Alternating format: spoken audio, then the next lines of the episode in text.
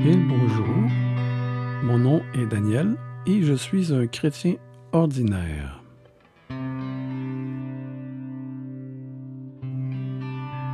Grandir en tant que nouveau disciple de Christ.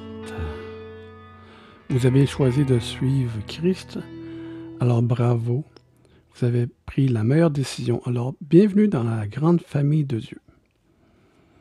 Comme un nouveau-né doit continuer à grandir après sa naissance, de même le nouveau croyant doit continuer à grandir dans la foi, la sagesse et la sainteté pour s'approcher de plus en plus de la stature de Jésus. S'approcher de plus en plus. Jamais nous y arriverons, mais, comme Jésus a dit, cherchez d'abord le royaume.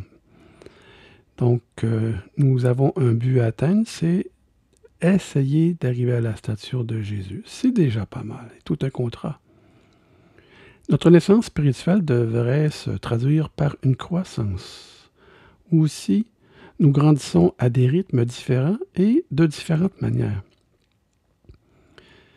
Jésus a dit à Nicodème qu'il devait naître de nouveau pour voir le royaume de Dieu. Ça, c'est en Jean chapitre 3, verset 3. Lorsque nous sommes nés de l'Esprit, le Saint-Esprit s'installe dans nos cœurs et commence à nous changer, à nous transformer. Lors de notre exercice de la foi, il commence à transformer nos pensées, nos attitudes, nos désirs et euh, notre perspective afin d'être de plus en plus comme Christ. La croissance n'est pas provoquée par un, effort charnel, c'est l'œuvre du Saint-Esprit en nous nous pousse à vouloir poursuivre vers la piété. C'est lui qui nous donne la soif de tout savoir sur Dieu, sur son Fils et son plan. Si de tels désirs n'existaient pas, alors il est probable qu'aucune nouvelle naissance n'a eu lieu. Un nouveau disciple de Christ reconnaît l'importance de la parole de Dieu qui est contenue dans la Bible.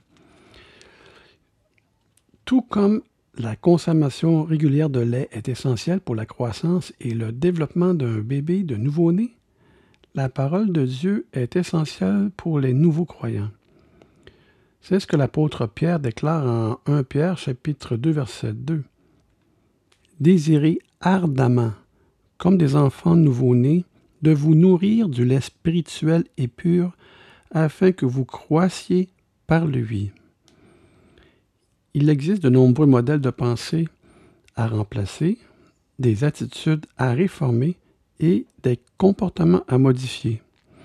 Romains chapitre 12, verset 1 à 2 dit Je vous encourage donc, frères et sœurs, par les compassions de Dieu, à offrir vos corps comme un sacrifice vivant, saint et agréable à Dieu. Ce sera de votre part un culte raisonnable. Ne vous conformez pas au monde actuel. Clé très importante ici. Il ne faut pas se conformer au monde actuel. Mais soyez transformés par le renouvellement de l'intelligence afin de discerner quelle est la volonté de Dieu et ce qui est bon, agréable et parfait. Nos esprits se renouvellent alors que nous permettons à la vérité de Dieu de remplacer les mensonges du monde. Ce renouvellement continu produit une croissance spirituelle constante. Un autre point important à savoir, c'est que l'Église n'est pas un bâtiment ni une dénomination. Les croyants sont l'Église. Pierre l'a bien mentionné ici à 1 Pierre chapitre 2 versets 4 et 5. Approchez-vous de Christ la pierre vivante rejetée par les hommes, mais choisie comme euh, précieuse devant Dieu. Et vous-même, en tant que pierre vivante, laissez-vous édifier pour former une maison spirituelle.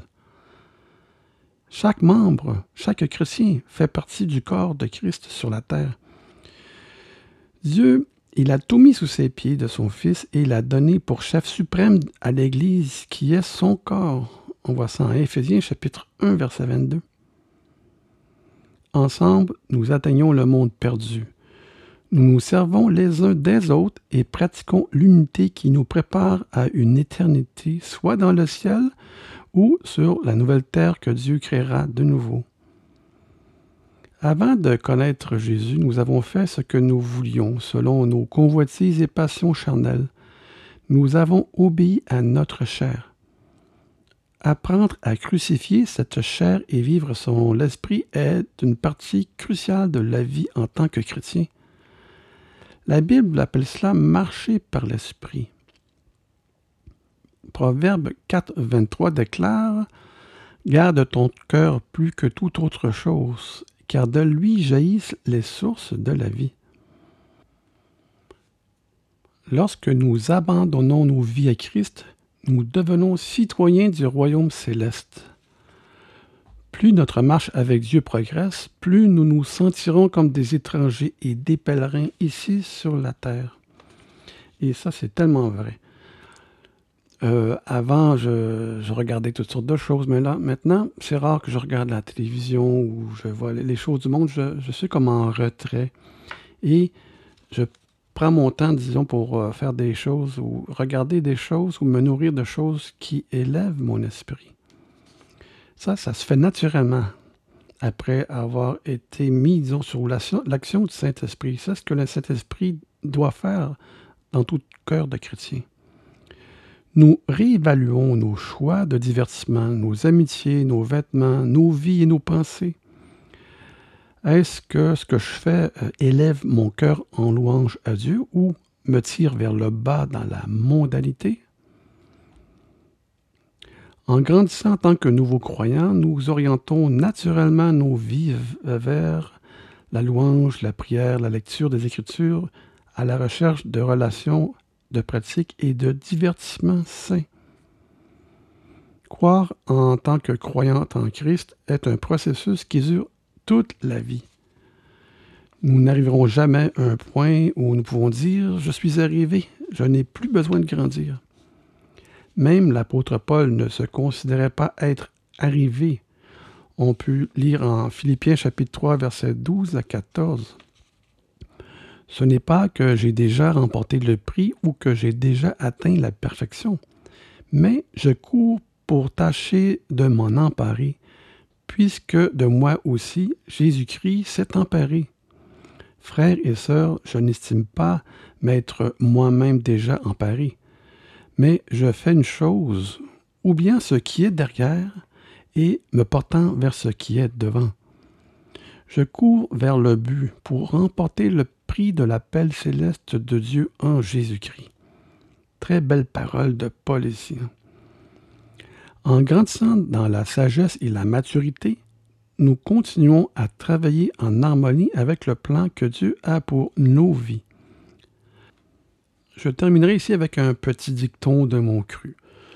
Plus nous découvrons Dieu, plus il y a à découvrir. C'est vraiment l'œuvre de toute une vie.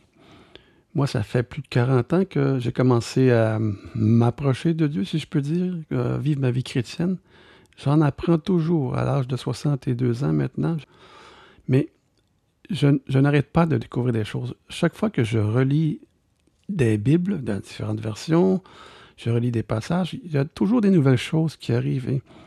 Ça me nourrit spirituellement, ça me garde du monde et ça me fait rapprocher de plus en plus à la stature de Christ, cible inatteignable dans notre chair mortelle et pécheresse.